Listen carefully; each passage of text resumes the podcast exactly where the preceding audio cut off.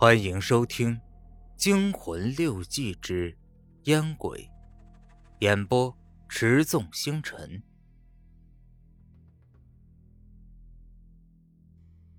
第二天，我和道高又翘课，跑到了池塘边的围墙旁。我决定听赌王的赌单号。我望着车开过来的方向，过来了一辆出租车。哎，是男司机开的。虽然是单号，但是不算的。等了好久，终于来了一辆出租车，是女司机开的。我眯着眼睛细细注视着号码，五四六二幺，是单号。嘿，这赌王真的会做法。我接过了道沟递过来的一块钱。第二辆女司机开的出租又过来了，六三五八幺，又是单号，又是一块钱。第三辆、第四辆、第五辆全是单号，我发达了！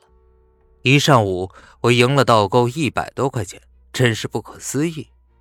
回到寝室，我又摸了一包红塔山给赌王。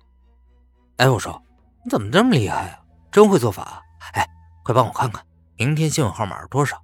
哎，能不能算算这期福利彩票是多少？赌王接过红塔山，笑了笑说。福利彩票那个东西，算起来我会遭天谴的，不敢算。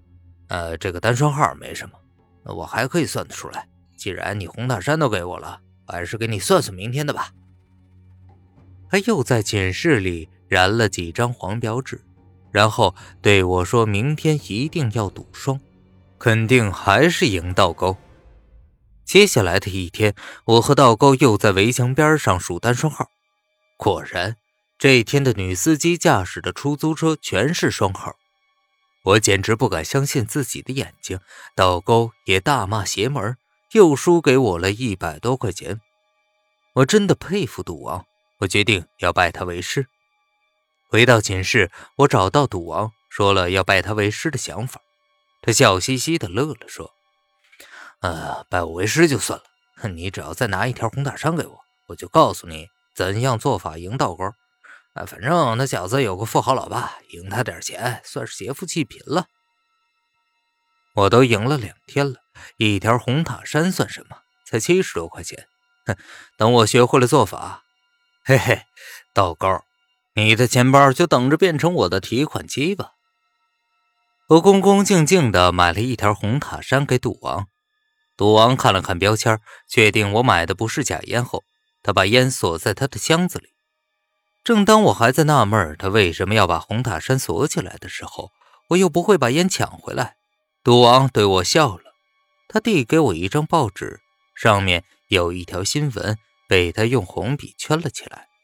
我仔细的看了看新闻，靠，上面写着令我永生难忘的一段新闻：公告，从即日起，由于外环高速路建设，出租车进入外环高架桥实行单双号制度。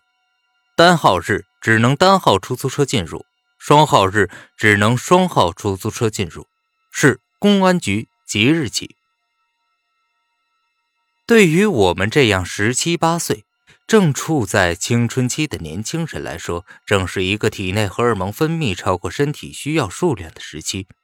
这不，肉丁对着课桌上不知道哪位高人留下的课桌文学，大声的朗诵着。城南自古无美女，残花败柳排成行。若有鸳鸯一两对，也是野鸡配凤凰。声音抑扬顿挫，逗得我们哈哈直乐。